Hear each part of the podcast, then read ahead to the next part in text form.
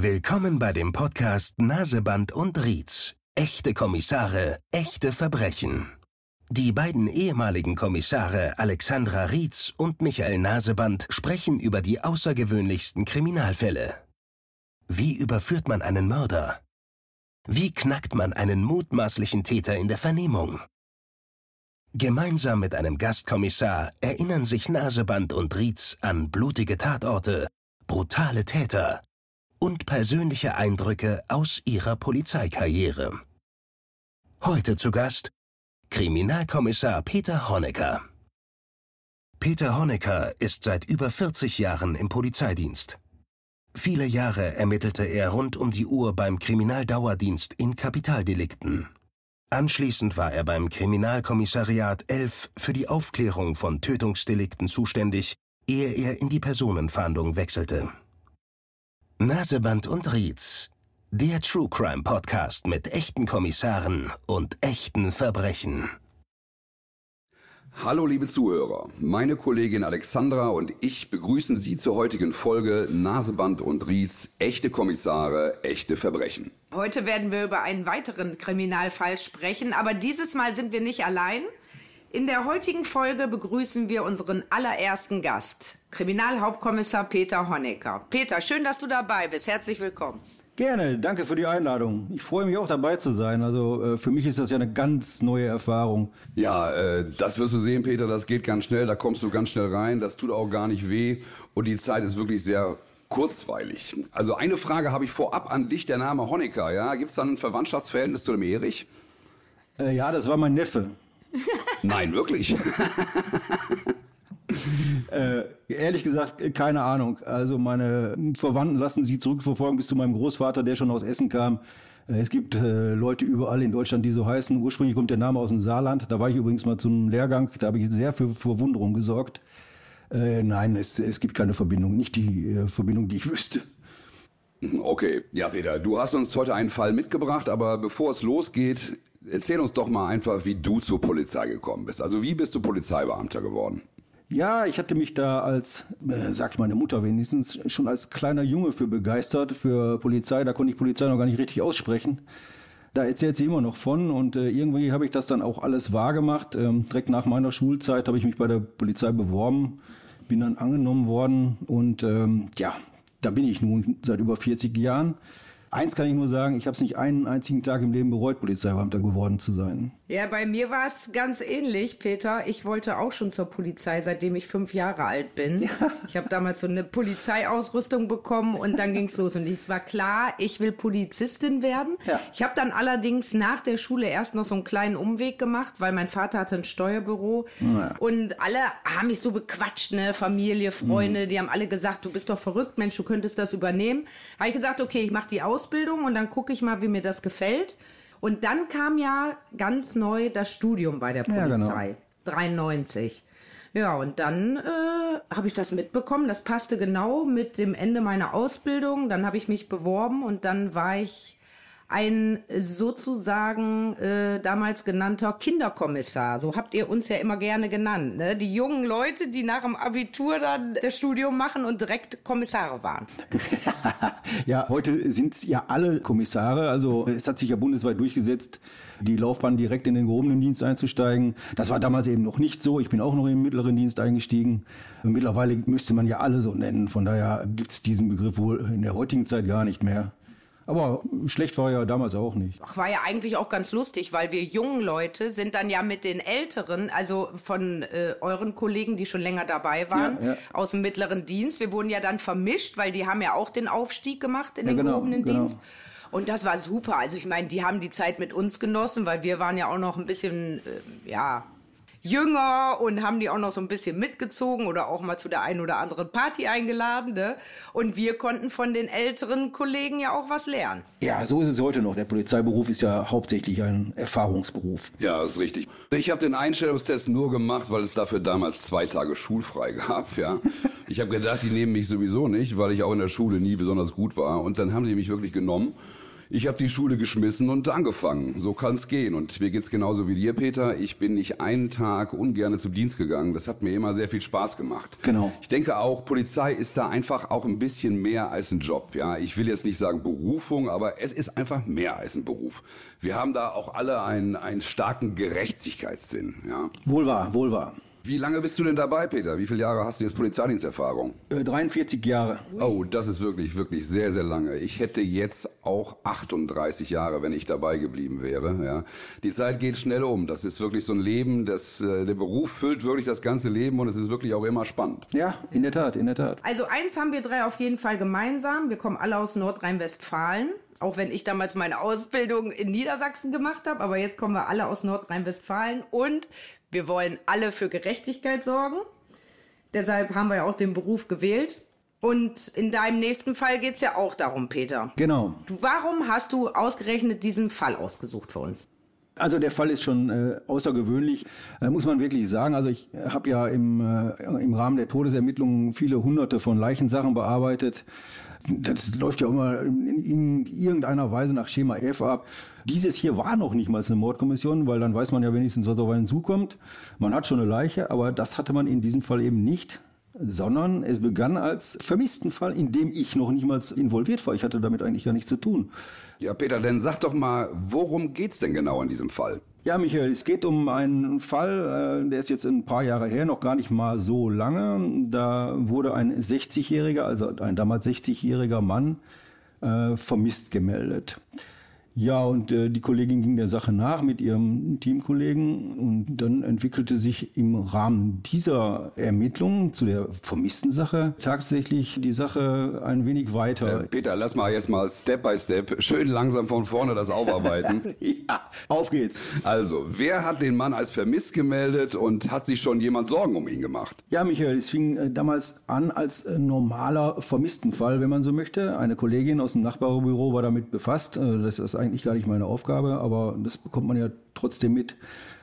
Es war ein Mann, damals 60 Jahre alt, der morgens nicht zur Arbeit gekommen ist und die Schwester hat ihn dann als vermisst gemeldet. Ah, also die Schwester, die hat sich Sorgen um ihn gemacht, ja? Ganz genau. Die Arbeitsstelle hat bei der Schwester angerufen, die kannten also die Schwester und die Schwester hat dann die Polizei angerufen. Was war denn die Arbeitsstelle? Wo hat er denn gearbeitet? Ah, der hat in einem Tierheim gearbeitet und wie gesagt, da ist er morgens halt nicht zur Arbeit erschienen. Und das war dann schon ungewöhnlich für ihn?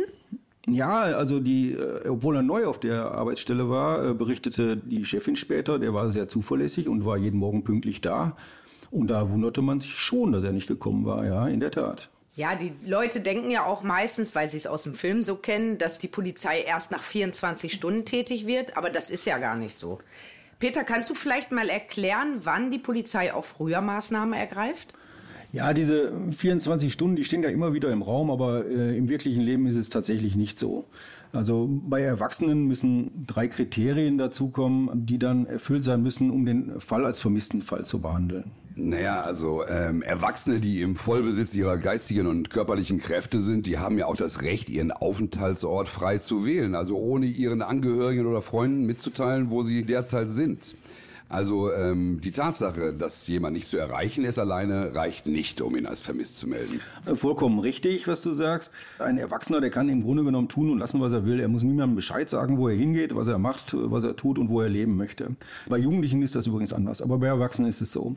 Da kommen Kriterien zum Tragen, damit er als Vermisstenfall behandelt wird. Also er muss sein gewohntes Lebensumfeld verlassen. Der Aufenthaltsort, der muss unbekannt sein und es müssen ähm, weitere Sachen dazukommen, nämlich eine Gefahr, also eine, entweder eine Eigengefährdung, wie zum Beispiel äh, Suizidäußerungen oder eine Fremdgefährdung, psychiatrische Krankheiten oder er ist gewalttätig oder er ist hilflos. Äh, besonders bei älteren Leuten kommt das oft der Fall. Wenn die Dame eben mit 90 Jahren nur im äh, Nachthemd aus dem Altenheim abgängig ist, dann ist das schon ein vermissten Fall, obwohl sie im Grunde genommen ja hingehen kann, wo sie will, aber äh, da bewerten wir die Sache schon anders. Ne? Ja, das ist klar. Also man kann sagen, das Hauptkriterium ist, dass eine Gefahr für Leib oder Leben entweder für den Vermissten oder für andere Menschen besteht. Ganz genau. Dann kehren wir jetzt nochmal zum Fall zurück. Also ähm, bei dem 60-Jährigen, wie war denn da die Einschätzung? Ja, habt ihr die Einschätzung gehabt, dass für ihn eine Gefahr besteht, also eine Gefahr für Leib oder Leben, so nennt man das ja rechtlich? Das konnten wir zumindest nicht ausschließen, dass dem Mann etwas zugestoßen war. Laut den äh, Geschwistern, also er hatte zwei Schwestern und den Arbeitskollegen, äh, war er sehr zuverlässig. Äh, er, es war ausgesprochen ungewöhnlich, dass er sich vor allen Dingen nicht gemeldet hat. Darum ging es ja auch. Ne? Und was wusstet ihr noch so über den Mann? Wir wussten, er ist äh, ledig, er lebt alleine in einer kleinen Wohnung. Er hat keine Frau, er hat keine Kinder. Ähm, er hat seinen Hund, den er sehr geliebt hat, einen kleinen Mischling. Äh, ansonsten äh, wussten wir jetzt erstmal grundsätzlich nichts so von ihm. Insbesondere von psychischen Krankheiten war erstmal äh, zu Anfang nicht die Rede. Und gab es Hinweise darauf, dass er vielleicht Streit oder Ärger mit jemandem hatte? Nee, überhaupt nicht. Äh, also er war ein total umgänglicher Mensch, war immer freundlich und äh, höflich. Also von Feinden wussten wir überhaupt nichts. Okay, also da verschwindet ein sehr freundlicher, umgängiger Mensch. Aber was ist denn mit dem Hund? War der auch verschwunden? Weil der muss doch sein Härchen am meisten vermisst haben. Ganz genau, der Hund war auch weg. Das war auch das Ungewöhnliche dabei. Erstens war es nicht ungewöhnlich, dass der Hund weg war, weil der Hund weg war, sondern weil er den dann schon mitgenommen haben musste. Genauso wie das Auto. Das Auto des Vermissten, das war auch weg. Das stand normalerweise auf einem Stellplatz vor dem Haus, war aber auch nicht mehr da. Und das war schon sehr eigenartig. Ich sag mal so, wenn der Mann jetzt alleine weg gewesen wäre und der Hund wäre noch da, dann hätte man gesagt, okay, da ist wirklich was passiert. Der hätte seinen Hund nie alleine gelassen. Aber der ist jetzt mit dem Hund zusammen verschwunden. Da besteht natürlich auch die Möglichkeit, dass die beide sich irgendwie, ich sag mal, abgesetzt haben. Ja, die Möglichkeit besteht noch immer, aber man kann es ja auch nicht ausschließen, ne, dass er letztendlich trotzdem irgendwelche Urlaubsfahrten gemacht hat, die er nicht angekündigt hat, ist ja grundsätzlich möglich. Das kann man ja auch insbesondere am Anfang der Ermittlungen niemals ausschließen. Aber erstmal war für uns der Fall so, dass wir ihn als vermissten Fall einstuften. Und damit haben wir natürlich dann auch die Maßnahmen angestoßen, die dann äh, standardmäßig üblich sind, insbesondere die Fahndung nach ihm. Ja. Äh, Peter, ich habe noch mal eine Frage. Du hast ja vorhin gesagt, dass du vermissten Fälle gar nicht bearbeitet hast. Hast du damals Tötungsdelikte bearbeitet zu der Zeit? Nee, vorher. Ich war zu der Zeit äh, schon Personenfahnder, also eine Personenfahndung ah. und die Vermisstenstelle gehört mit dazu zu unserem Kommissariat. Ah, okay. Dann ist eine Abteilung der äh, des Kommissariats. Okay, und dann hattet ihr aber auch jetzt nicht direkt eine Mordkommission gebildet, sowas. Du bist da durch Zufall reingerutscht. Ganz genau, ganz genau. Ich war vorher schon in Mordkommissionen. Ich habe auch mal beim KK11 bei den Todesermittlern gearbeitet, aber das war da zu diesem Zeitpunkt schon nicht mehr der Fall. Ja, okay, Peter, dann lass uns doch mal bitte ganz vorne anfangen. Also dieser, dieser ältere Mann, der war weg, ja, und ihr habt den zur Fahndung ausgeschrieben. Ich meine, wenn man jemanden zur Fahndung ausschreibt, ja, dann ist es so, wenn der überprüft wird irgendwo oder irgendwo auffällt, dann stellt man fest, aha, der ist vermisst und dann schreibt man dazu einen Vermerk. Bei Jugendlichen, die nimmt man dann direkt in Gewahrsam. Aber es gibt ja auch noch viele andere Möglichkeiten, ja, einen vermissten Fall zu bearbeiten. Ja, man kann Kontobewegungen checken, man kann Handydaten checken, man kann gucken, welche Fahrzeuge auf denjenigen zugelassen sind, die Fahrzeuge zur Fahndung ausschreiben und natürlich das, was man zuerst machen sollte, man fragt in allen Krankenhäusern. Ganz genau, und das ist auch passiert. Unsere Krankenhausliste, die haben wir abgearbeitet, nachgefragt. Bei der Feuerwehr haben irgendwelche Transporte stattgefunden. Bei den Krankenhäusern nachgefragt, ist der Mann aufgenommen worden. Das war alles nicht der Fall. Die Feuerwehr hatte keine Transporte, auch keine Unbekannten. Das kommt ja dazu. Vielleicht war er so hilflos, dass er seinen Namen nicht nennen kann. Aber alles negativ. Ja, dann haben wir die, die Personen zur Fahndung ausgeschrieben. Ja, was versteht man darunter? Also tatsächlich, wenn der Mann dann irgendwo angetroffen wird und seine Personalien werden gecheckt, also entweder über Funk oder Telefon oder wie auch immer, dann stellt sich raus, dass Polizeipräsidium Essen dieser Mann als vermisste Person geführt wird und dass wir den Aufenthalt wissen möchten. Das ist also das, was man unter Fahndung versteht. Das passiert allerdings auch nur dann, wenn die Person tatsächlich überprüft wird. Oder das Auto, das haben wir natürlich dann auch zur Fahndung ausgeschrieben, über das Kennzeichen und die Fahrgestellnummer. Das haben wir standardmäßig gemacht aber keine Resonanzen darauf. Habt ihr denn auch mal seine Wohnung euch angeguckt? Ja, haben wir. Ähm, wir sind in die Wohnung von ihm, also die Schwester hatte einen Schlüssel zu der Wohnung. Wir haben uns die Wohnung angeguckt und auch in der Wohnung mussten wir feststellen, das ist ganz berechtigt ein Vermisstenfall, weil es war zu sehen, dass der Wohnungsinhaber mit seiner schnellen Rückkehr rechnet. Essensreste waren noch da, es war eine halb ausgetrunkene Getränkeflaschen da. Es lagen ein, ein Frühstücksbrettchen umher, ein Messer, ein Speisemesser lag da, dann auch von der letzten Mahlzeit äh, All das deutete eher darauf hin, dass in Kürze zurückgekommen wird. Habt ihr denn auch noch andere Örtlichkeiten aufgesucht oder auch durchsucht, an denen er sich öfter aufgehalten hat? Naja, wir sind zu seiner Hundewiese. Er hatte also so einen Hunde. Treffpunkt, den er gerne aufgesucht hat mit seinem Hund. Und da war er eigentlich ständig. Da haben wir auch äh, einige Leute getroffen, die ihn auch kannten. Dann sind natürlich standardmäßig auch in dem Haus Dachboden und Keller durchsucht worden. Und wir haben natürlich auch mal bei seiner Bank nachgefragt und äh, da stellte sich natürlich heraus, äh, dass also die normalen Daueraufträge und so weiter weiterliefen. Er aber auch tatsächlich äh, in der letzten Zeit kein Geld abgehoben hat. Das heißt, es wurde nicht über sein Konto verfügt. Ja, das ist ja schon mal ein ganz guter Hinweis, ja. Aber das heißt ja, dass euch diese ganzen Durchsuchungen oder Befragungen überhaupt nicht weitergebracht haben. Naja, sie haben uns schon insofern weitergebracht, dass es sich immer weiter erhärtete, dass es doch ein ungewöhnlicher Vermisstenfall war und er nicht äh, sich umentschlossen hatte und zum Beispiel in den Urlaub aufgebrochen ist oder ähnliches. Es spielt natürlich auch immer in der heutigen Zeit eine Handyortung eine Rolle. Die haben wir natürlich auch angedacht gehabt, aber leider musste die erfolglos bleiben, weil das Mobiltelefon von ihm lag in seinem Briefkasten bei ihm zu Hause in der Wohnung. Oh. Er hatte es also gar nicht mitgenommen. Oh, ja gut, er könnte nach schlecht orten, ja. ja. Ja, wir hätten sorgen können, aber hätten es sofort gefunden. Ja gut, Peter, dann fasse ich jetzt mal zusammen, was ihr bis dahin hattet. Also ihr wusstet zu dem Zeitpunkt, ein 60-Jähriger, der eigentlich als sehr zuverlässig gilt, wird vermisst. Genauso sein Hund und sein Auto war ebenfalls verschwunden. Und die ganzen Maßnahmen, die ihr vorab ergriffen habt, also zum Beispiel Durchsuchung, Befragung und so weiter, haben euch keinen Hinweis auf den Aufenthaltsort des Mannes gegeben. Ganz genau. Also ich kenne das noch aus meiner Zeit beim zentralen Fahndungskommando, als ich Haftbefehle vollstreckt habe. Da fährt man manchmal einfach hin und die Person öffnet, man nimmt den fest, das Ganze ist eine Stunde Arbeit und der Fall ist erledigt. Aber manchmal sucht man auch jemanden wochenlang und findet den nicht. Ja, ich denke mal, in diesem Fall ist es auch wieder so ein bisschen, das ist die, die Suche nach der Nadel im Heuhaufen und das kann auch ein bisschen frustrierend sein.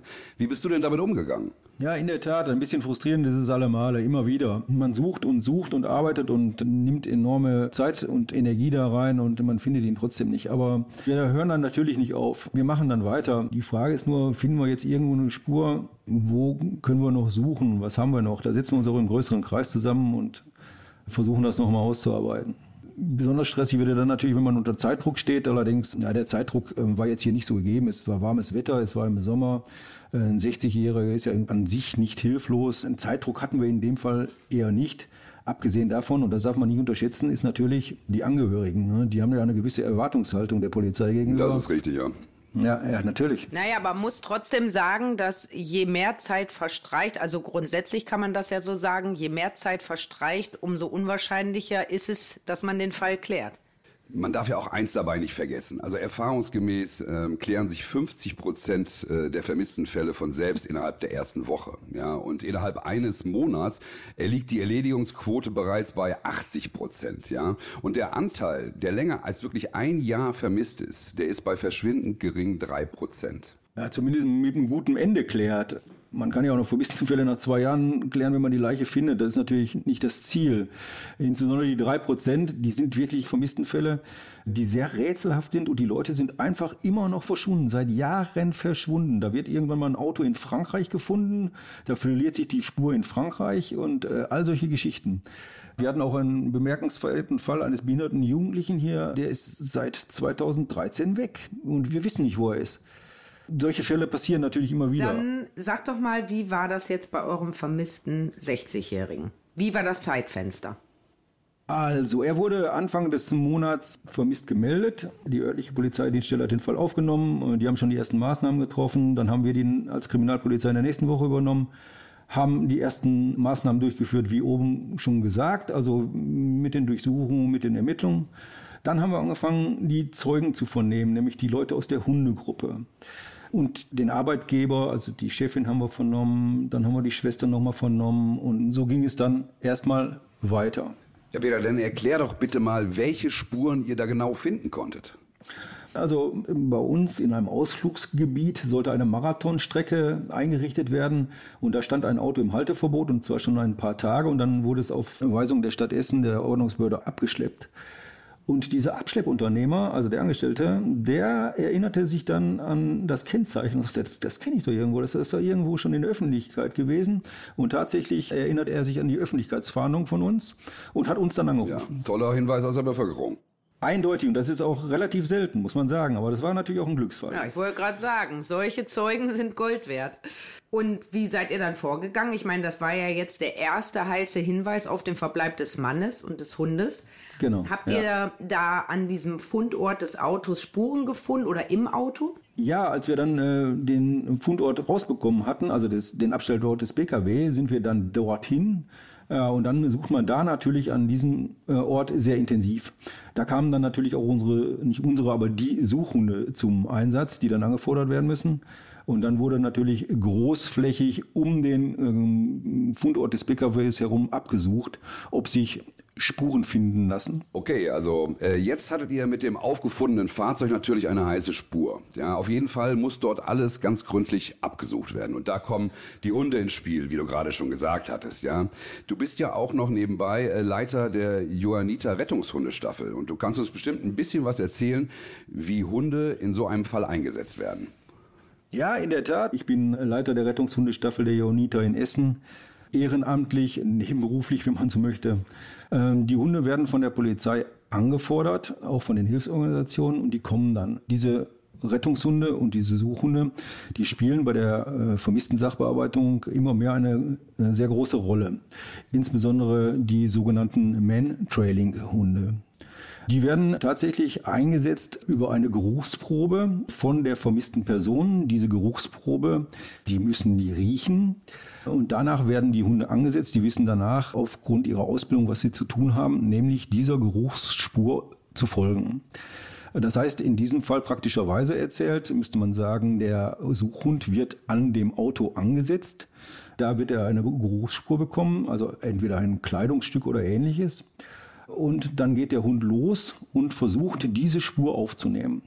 Tatsächlich haben wir das auch so gemacht. Allerdings, oh Wunder, der Hund hat nichts gefunden. Gut, die Spur war ja jetzt auch nicht ganz frisch, die war ja jetzt auch schon ein bisschen älter. Wie lange können denn Hunde sowas nachvollziehen? Manche Experten sagen, es geht Wochen.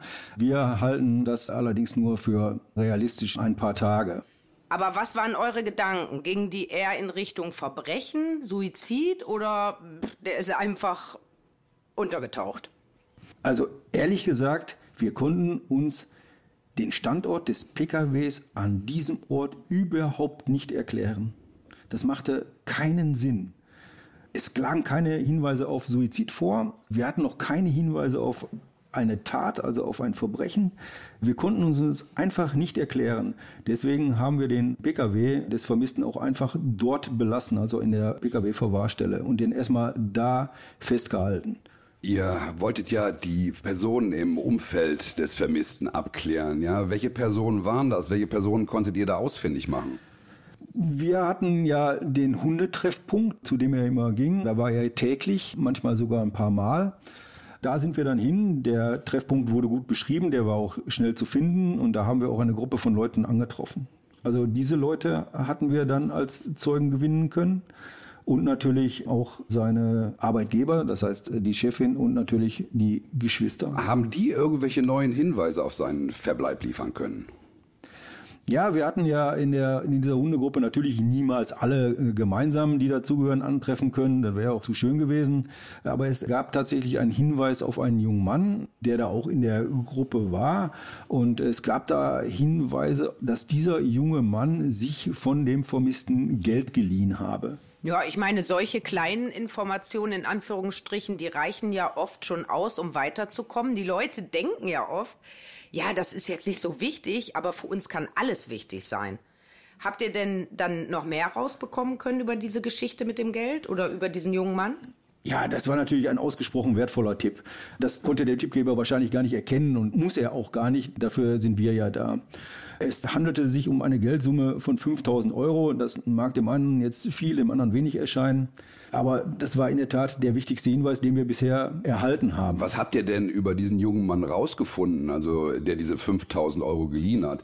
Der Polizei stehen ja einige Möglichkeiten zur Verfügung. Also ich persönlich würde den erstmal überprüfen und gucken, was ist denn das für einer? Hat der vielleicht irgendwelche personengebundene Hinweise? Ist der vielleicht gewalttätig? Ist das ein BTMer?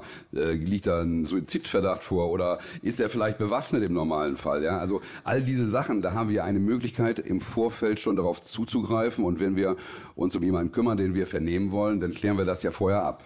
Das hast du wahrscheinlich auch gemacht. So war es. Wir haben Name und Vorname von ihm mehr nicht und, und das ungefähre Alter. War natürlich jetzt für einen erfahrenen Ermittler nicht besonders schwer, die Person festzustellen. Er war bisher polizeilich überhaupt nicht in Erscheinung getreten. Man kannte ihn bei der Polizei nicht. Und wie ist es dann weitergegangen? Naja, wir haben diesen jungen Mann dann vorgeladen. Der ist zur Dienststelle gekommen und dann bereitwillig äh, Auskunft gegeben. Er hat wohl schon damit gerechnet, dass wir auf das Geld zu sprechen kommen, behauptete aber, dass der Vermisste sich von ihm 5000 Euro geliehen hat. Mhm. Gut, das mussten wir jetzt erstmal so hinnehmen, weil wir auch keine andere Faktenlage hatten. Und dann? Ja, dann sind wir natürlich zur Schwester und sagten, eine Schwester, kann das sein, dass ihr Bruder sich da 5000 Euro geliehen hat? Und die sagte dann, nee, sie druckste dann auch so ein bisschen rum, äh, der hat eigentlich genug Geld Sie wollte uns das mal zeigen und dann sind wir mit ihr zu der Wohnung des Vermissten. Und da hat sie uns in der Wohnung des Vermissten ein Geldversteck gezeigt. Und in diesem Geldversteck, das wir selber nicht gefunden haben, waren 15.000 Euro in Bar. Wow. Oh, das ist natürlich, dann äh, spricht natürlich auch gegen die Aussage mit den 5.000 ganz gewaltig. Ganz Aber genau. das habt ihr natürlich nicht auf euch sitzen lassen. Da seid ihr wahrscheinlich dann zu dem jungen Mann mal hingefahren oder habt ihr noch mal vorgeladen?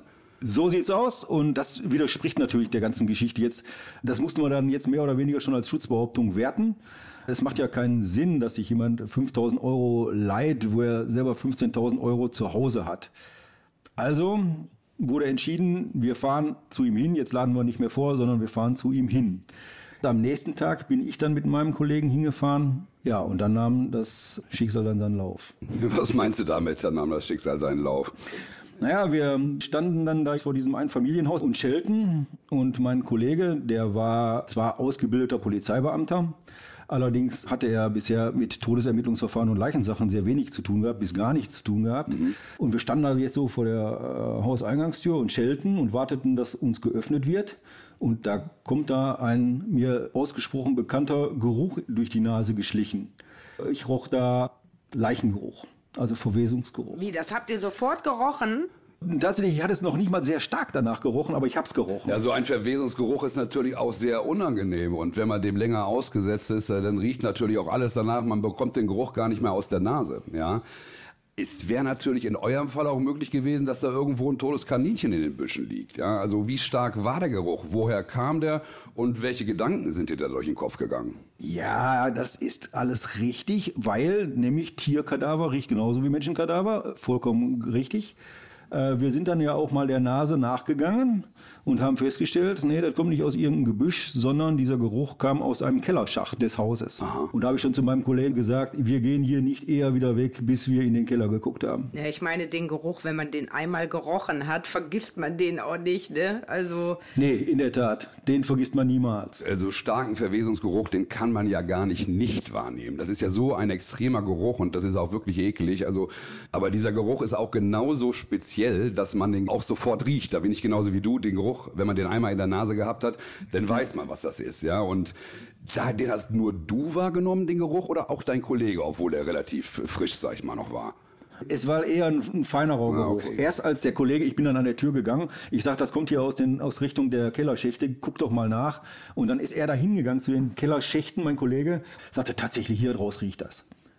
Äh, dieser Geruch war noch gar nicht so streng, dass er, sagen wir mal, unbeteiligten Passanten aufgefallen wäre. Aber uns ist er halt aufgefallen. Naja gut, das war vielleicht auch der Grund. Ich meine, so ein Briefträger oder die Nachbarn, genau. wenn es jetzt richtig extrem gewesen wäre, hätten die das wahrscheinlich auch gerochen. Ganz genau. Ja, und plötzlich öffnete sich die Hauseingangstür und der Mann stand vor uns. Ja, wir standen immer noch draußen und äh, berichteten, hallo, wir sind von der Polizei, von der Kriminalpolizei, wir sind noch in der vermissten Sache unterwegs. Er konnte sich das schon denken, so macht er den Eindruck auf uns und bat uns herein. Ja, dann sind wir ins Haus hinein, er ging vor, und sagte, kommen Sie bitte mit. Ich sag ja, da gehen wir nach draußen, ist ja schön Wetter, war es auch. Und dann führte er uns durch die äh, Wohnung, durch die Parterre, zur Rückseite des Hauses zu einem Wintergarten, der da angebaut war. Dann bat er uns da Getränke an und er bat uns äh, an Platz zu nehmen. Das wollten wir aber gar nicht und wir kamen dann direkt zur Sache. Und ich sagte, es hätten sich da neue Fakten ergeben und wir bräuchten nochmal seine Aussage, ob er denn nochmal bereit wäre, mit uns mitzukommen und eine neue Aussage zu machen. Ja, sagt er, kein Problem. Ja, und ihr hattet ja auch den Verwesungsgeruch. Habt ihr einfach den jungen Mann mal blöd gefragt, warum das hier so riecht? Genau so haben wir das gemacht. Und ich sage, Herr, sagen Sie mal, bevor wir jetzt gehen, erklären Sie mir doch mal, warum es aus ihrem Keller nach Leiche riecht. Und er sagt, ja, ähm, druckst du so ein bisschen rum, sagt er dann aber, ja, mh, weil er, weil er einem eine liegt. Bam! Das ist ja mal echt eine krasse Aussage, ja. So eine. Antwort wünscht man sich natürlich als Polizeibeamter, ja. Also man, man hat einen sehr außergewöhnlichen Fall und stellt die erste Frage im Prinzip und der Typ gesteht direkt, ja. Also das ist natürlich, da würde ich vielleicht auch erstmal an Verarsche denken. Was ging dir da durch den Kopf? Ja, der, also erstmal waren wir beide auch äh, sehr perplex, mein Kollege und ich. Wir guckten uns nur an. Der, nach dem Motto, hat er, haben wir das jetzt beide richtig gehört? äh, war, war, hat, er, hat, er das, hat er das jetzt wirklich gesagt? Äh, und wir guckten ihn an und er äh, Ja. guckte uns an. Und na, ich sag, betrachten Sie sich mal als unser Gast jetzt, äh, drehen Sie sich mal um und ich werde Sie jetzt fesseln. Zumindest sind wir ja hier im Bereich eines Tötungsdeliktes und da möchte ich ja nicht, dass er uns noch angreift. Naja, vor allem willst du auch nicht, dass er nochmal abhaut, ja. Ja, Das auch, ne? Aber gut, dann habe ich ihm erklärt, dass er jetzt äh, festgenommen sei. Und ich hatte so den Eindruck, es kam so eine gewisse Erleichterung über ihn. Äh, So, jetzt, jetzt ist es raus. Ja, ich meine, er muss ja auch einen Grund gehabt haben, warum er das direkt zugegeben hat. Durch mein sehr äh, rigoroses Auftreten war ihm schon klar, dass ich da auf jeden Fall nachgucke. Also er, er musste jetzt, entweder schenkt er uns reinen Wein ein oder ich finde das. Ähm, das war ihm jetzt klar. Ja, das war ja auch mehr als ein Anfangsverdacht, ja. Also das war ja schon, ihr hattet, ihr hattet äh, die ganzen Hinweise dann dazu, dieser Leichengeruch. Also Ja. deutlicher geht's ja eigentlich gar nicht. Also äh, nur mal wegen der Durchsuchung, wir können ja auch nicht einfach bei irgendwelchen Leuten mal die Keller durchsuchen, aber wenn die Durchsuchung also zu einem Erfolg führt, wenn wir die Vermutung haben, ja, und die war in diesem Fall ja ganz klar da, dann dürfen wir das auch. So und sieht's aus. natürlich kannst du den auch festnehmen. Das spielte auch äh, eine untergeordnete Rolle. Ich prüfte da auf gar keinen Fall noch die Rechtmäßigkeit der Maßnahmen. Das war eine intuitive Handlung. Ja, natürlich. Äh. Ich äh, habe mit einer Leiche im Keller zu tun, was man nur als Metapher kennt, eine Leiche im Keller, aber da war wirklich eine. Und dann steht er vor mir und hat damit zu tun. Hat er euch denn direkt gezeigt, wo die Leiche liegt oder äh, musstet ihr suchen? Das kam jetzt danach. Also äh, wir wir waren jetzt alle, ich habe ihn dann gefesselt. Der Kollege und ich, wir waren immer noch ein bisschen verdattert, aber wir fingen dann jetzt auch an zu telefonieren, weil jetzt muss ich ja irgendwie mal die Kavallerie dabei holen. Äh, So nennen wir das immer, wenn wir Unterstützung brauchen. Ja. Und ich zückte dann auch mein Mobiltelefon und aber dann wurde ich auch schon unterbrochen von meinem Kollegen, weil er den fragte, äh, zeigen Sie uns denn das jetzt mal? Und er, ja. Und dann fiel mir äh, einfach noch die Schlüsselfrage ein, ist es denn der Vermisste? Und er sagte auch dann ja. Ja, ich zeige Ihnen das, ich gehe mal vor. Das ist ja krass. Und dann sind wir in den Keller runter. Jetzt war es noch ein bisschen schwierig mit er jetzt mit auf dem Rücken gefesselten Händen. Die Kellertreppe runter ist ja auch nicht so einfach für ihn gewesen. Und dann, äh, je, äh, je tiefer wir in den Keller äh, gingen, tatsächlich wurde der Verwesungsgeruch natürlich immer deutlicher. Jetzt kannten wir uns in dem Keller auch nicht aus und ähm, er führte uns dann da durch die Gänge. Da hat er schon von den einzelnen Türen, die da in dem Keller waren, so Geruchs- und ähm, Insektensperren gebaut, äh, damit die da nicht, die, die Maden nicht aus dem Keller gekrochen kamen. Und dann mussten wir schon über diese Sperren drüber steigen und am im letzten Kellerraum, dann standen wir da, da in diesem mehr oder weniger dunklen Keller mit ihm, wir beide rechts und links und ja, sagt er, da hinten rechts in der Ecke in diesem Behältnis, da liegt die Leiche und davor liegt der Hund. War- Ich sag, der, der Hund liegt auch da. Ja, der, der Hund war dann auch da. Ja gut, also spätestens in dem Moment ist ja dann aus dem vermissten Fall ein Tötungsdelikt geworden. Aber was hat der Mann denn dazu gesagt, warum der vermisste tot in seinem Keller liegt? Ja, ich äh, kann das jetzt immer hier nur so chronologisch erklären. In Wirklichkeit spielte das natürlich alles ein bisschen zeitgleich mehrere, auf mehreren Ebenen ab. Ich habe ihn erstmal schon oben noch in der Parterre belehrt darüber, dass er jetzt gewisse Rechte hat als Beschuldigter in einem Strafverfahren. Äh, wir sind gehalten und das wird vom, zumindest von mir auch rigoros so verfolgt, die Leute so schnell wie möglich zu belehren, damit die Geschichte hinterher vor Gericht nicht kaputt gehen kann. Dann lasse ich mir auch gerne bestätigen, ob er das verstanden hat. Und er sagte, ja, er, er hätte das verstanden. Ich sagte, Sie sind hier Beschuldigter in einem Strafverfahren wegen eines Tötungsdeliktes, zumindest wegen Totschlag. Ja, hat er verstanden. Ich sage, Sie müssen mir jetzt gar nichts mehr sagen. Sie müssen nicht mehr sprechen, nichts mehr. Nehmen Sie sich einen Rechtsanwalt. Nö, ich, zeige Ihnen jetzt die Leiche. Nö, ich sag, dann, dann ist ja gut, dann machen Sie mal. Dann sind wir dann runter in den Keller, wie ich schon gesagt hatte, und da haben wir dann die Leiche gefunden. Äh, zu dem Motiv äh, sagte er erstmal, da, wir haben den hier unten und dann, ja, wir haben den, dann hat er so ein bisschen rumgestammelt und dann habe ich mit dem Hammer zugeschlagen. Und ich sage ich sag immer wieder zu ihm, ich, bitte reden Sie sich jetzt hier nicht bei mir um Kopf und Kragen. Denken Sie daran, was ich Ihnen gesagt habe. Ja, ne, äh, ja gut, dann äh, ließ er sich dann erstmal wieder äh, zur Ruhe und sagte dann nichts mehr. Und dann sind wir mit ihm wieder nach oben gegangen. Dann haben wir ihn bei uns in den Wagen gesetzt und dann haben wir, wie ich schon oben gesagt hatte, schon die Kollegen zur Hilfe gerufen und die kamen dann auch. Ich hörte schon das eine oder andere Martinshorn dann in der Nähe. Ja, du hast gesagt, ihr habt die Kavallerie gerufen. Also in dem Fall war es natürlich auch überwiegend die Spurensicherung, also sprich die KTU, die Kriminaltechnische Untersuchungsstelle, die da vor Ort Spuren gesichert hat. Ich meine, äh, genau. so ein Tatort ja, oder auch ein Fundort, man weiß es ja nicht. Ist es Fundort, ist es Tatort oder ist es beides? Und die Verletzungen, die ein Opfer hat, sind natürlich auch Spuren, die sichergestellt werden müssen. Natürlich, genau. Gut, jetzt muss man davon ausgehen, ob des Zustandes der Leiche das Zitat schon einige Tage, wenn nicht gar Wochen her ist. Also es war ziemlich genau ein Monat vergangen seit der Vermisstenmeldung. Und man muss ja auch davon ausgehen, allein schon wegen des Geruches, dass tatsächlich die Leiche schon so lange hier im Keller liegt. Mit Kavallerie meinte ich jetzt natürlich die Kollegen der uniformierten Polizei, die uns sofort immer helfen, die immer schnell da sind. Zur äußeren Absperrung und solche Dinge meinst du jetzt, ja? Ja. Ganz genau, ne, damit wir erstmal eine statische Lage herstellen. Wir waren ja nur zu zweit und dann hatten wir auch noch einen Täter. Wir haben einen Täter, ja, eine Leiche. Ja. und wir wussten ja nicht, wer ist denn da noch im Haus. Und die Eltern waren nicht dort zu dem Zeitpunkt? Ne, doch, die Mutter war da, die hat aber von dem alle nichts mitbekommen, die hat geschlafen. Auch nicht, also auch nicht von der Festnahme und so weiter? Nein, gar nichts. Die musste man hinterher weg. ja, auch eine schöne Aufgabe. Aber es gab natürlich jetzt einen riesen Trubel da in dem Haus und Wer das mal gesehen hat, da ist es tatsächlich so wie im Fernsehen. Uniformierte Polizisten, dann kommen die KTU in ihren weißen Spurensicherungsanzügen. Also ist jetzt ein riesen Trubel da in dem Haus, während ich ja jetzt in Anführungszeichen das Glück hatte, der festnehmende Beamte zu sein und mit dem Täter zum Präsidium zu fahren. Also, ihr hattet die Leiche und einen sehr redseligen Täter. Hat er denn die ganze Schuld auf sich genommen? Zunächst einmal wurde jetzt eine Mordkommission gebildet. Jetzt sofort, von Stunde an hat die Mordkommission übernommen. Und im Rahmen der Ermittlungen der Mordkommission kam später heraus, dass noch ein weiterer Täter an dem Fall beteiligt war dass unser Mann, den wir festgenommen haben, also tatsächlich noch einen Mittäter hatte. Das wussten wir natürlich bis zu diesem Zeitpunkt überhaupt nicht. Das kam erst später raus. Ah, okay. Und äh, welche Rolle hatte dieser, dieser Komplize in dem Fall? Also was war das für eine Person? Ja, es war auch ein junger Mann, ein Freund von unserem Verdächtigen, den wir hatten. Aha. Letztlich wurde dann festgestellt, dass der Haupttäter und sein Kompagnon ungefähr 10.000 Euro Schulden beim späteren Opfer hatten. Es ging da auch nicht nur um geliehenes Geld. Der Haupttäter hat wohl versprochen, irgendwelche Geschäfte aufzubauen, selbstständig zu machen, zu investieren und all solche Geschichten. Das stellte sich hinterher auch raus bei der Befragung der Arbeitskollegen. Da hat er dann auch drüber erzählt. Tatsächlich ging es bei der ganzen Geschichte nur um Geld. Geldschulden sind natürlich immer ein wirklich sehr starkes Motiv und wir als Polizeibeamte haben es mit dem auch wirklich sehr, sehr häufig zu tun. Ja, leider. Okay, also ihr seid durch die Befragung von Personen aus dem Umfeld des Vermissten auf einen jungen Mann gestoßen, der sich angeblich Geld von dem Vermissten geliehen hatte. Ihn habt ihr befragt. Er hat dann angegeben, es wäre andersrum gewesen. Der Vermisste hätte ihm Geld geschuldet, wie auch immer. Ihr seid dann darauf gekommen, da kann irgendwas nicht stimmen. Habt ihn zu Hause aufgesucht und habt glatt die Leiche des Vermissten und auch seinen toten Hund bei dem jungen Mann im Keller gefunden. Und dann ist natürlich aus dem vermissten Fall ein Tötungsdelikt geworden. Und im Nachhinein habt ihr noch rausbekommen, dass es sogar einen Mittäter gab.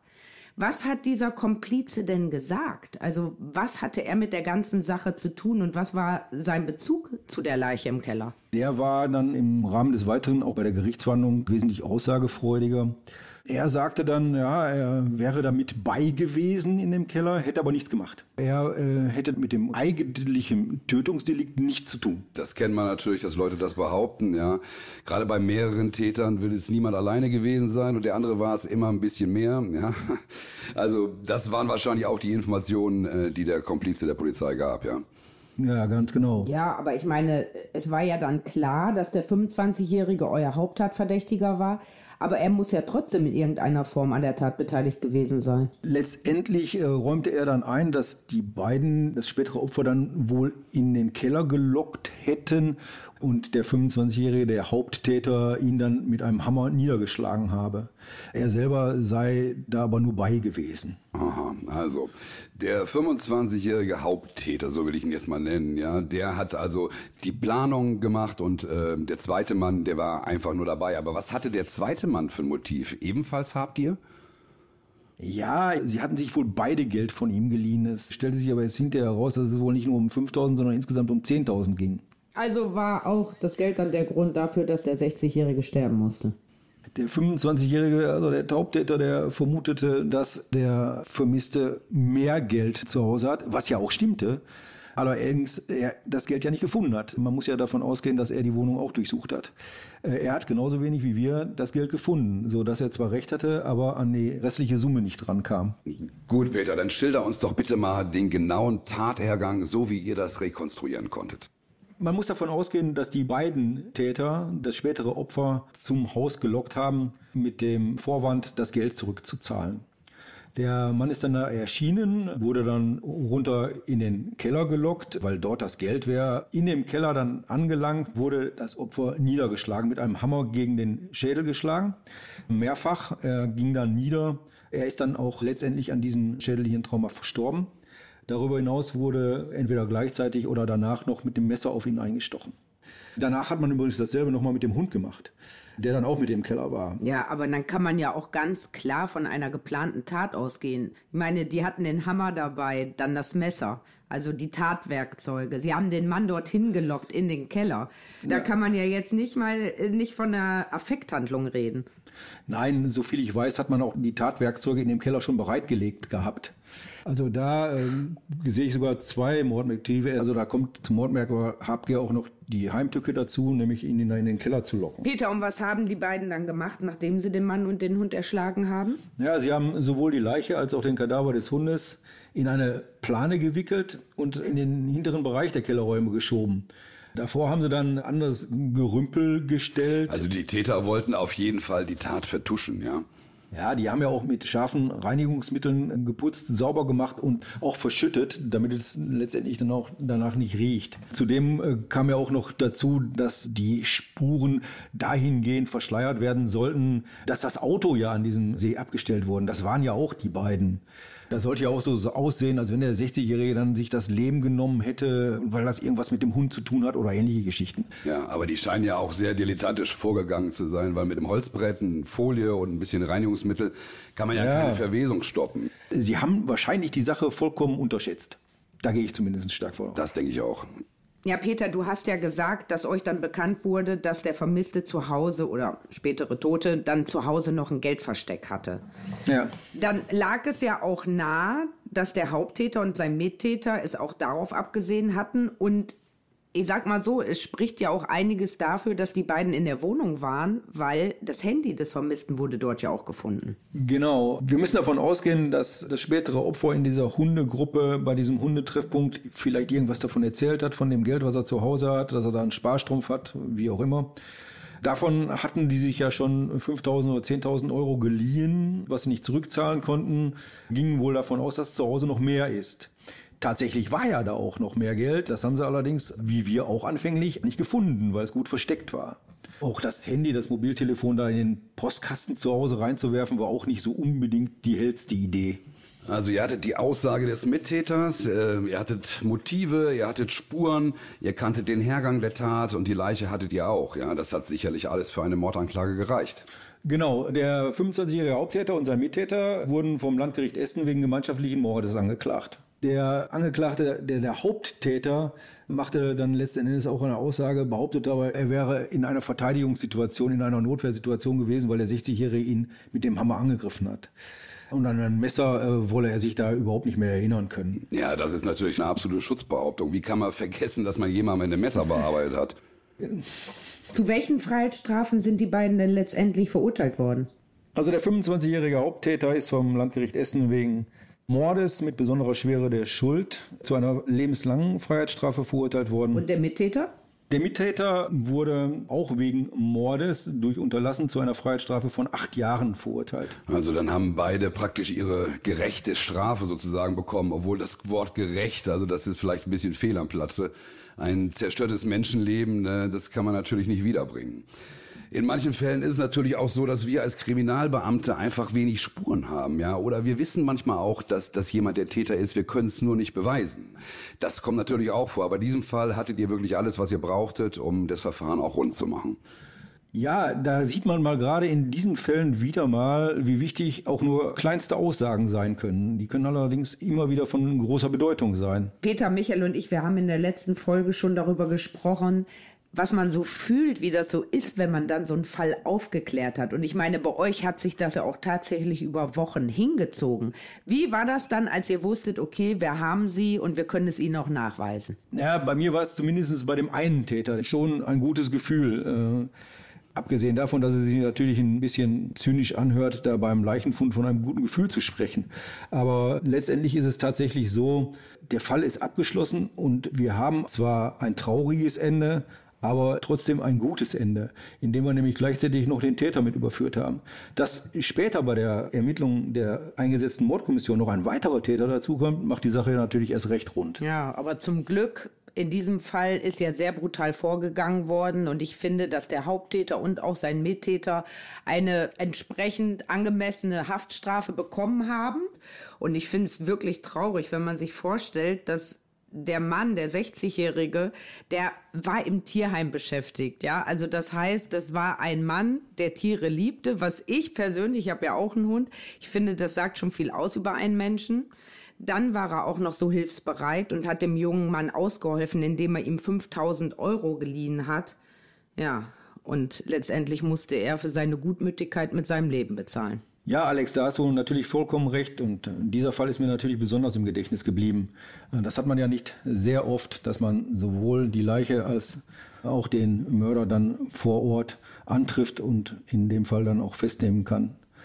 Ja, vom Gefühl her, einerseits ist man froh, einerseits ist man traurig. Das ist also eine Gemengelage, aber froh hat hier eindeutig überwiegt, dass wir da gesagt haben, den haben wir aus dem Verkehr gezogen und ähm, dass dann hinterher im Rahmen der Mordkommission noch weiter was rausgekommen ist, war umso besser. Ja, da sieht man mal wieder, äh, dass Menschen aus Habgier wirklich zu ganz vielen Sachen fähig sind. Das ist verdammt traurig. Aber zum Glück sind wir als Polizei da und klären diese Delikte in der wirklich überwiegenden Mehrzahl. Also über 90 Prozent dieser Delikte werden ja aufgeklärt oder über 95. Das ist ja so ein bisschen abhängig von der Stadt. Das ist natürlich gut, dass dieser Fall auch aufgeklärt werden konnte. Ja, Michael, richtig, die Aufklärungsquote bei Tötungsdelikten ist sehr hoch. Ähm, da geben wir wirklich alles, das muss man wirklich sagen, obwohl es ja manchmal unerwartete Wendungen gibt, so wie in diesem Fall. Da fährt man da einfach mal hin, um irgendeine kleine Vernehmung zu machen und zack, kommt sowas dabei raus. Das sind eben Geschichten, die uns immer wieder begleiten und wir leben da auch natürlich enorm von unseren Erfahrungen. Ja, Peter, wir danken dir, dass du diesen interessanten Fall für uns mitgebracht hast. Peter, du warst unser erster Gast heute. Es war echt toll, dass du uns von deinen Erfahrungen, aber auch von deinen persönlichen Eindrücken erzählt hast. Und das macht echt Spaß, sich mit Kollegen auszutauschen. Ja, Michael und Alex, vielen Dank für die Einladung. Hat wirklich Spaß gemacht mit euch. Wirklich, das war toll. Das war ein sehr interessanter Fall. Wir danken dir sehr. Leider sind wir schon wieder am Ende unserer heutigen Folge Naseband und Ries, echte Kommissare, echte Verbrechen. Ja, in unserer nächsten Folge werden wir wieder einen Gast bei uns haben, der von einem außergewöhnlichen Fall berichtet. Also, es lohnt sich dabei zu sein. Hört rein, wir freuen uns auf euch. Bis bald. Ciao. Tschüss. Jo, tschüss.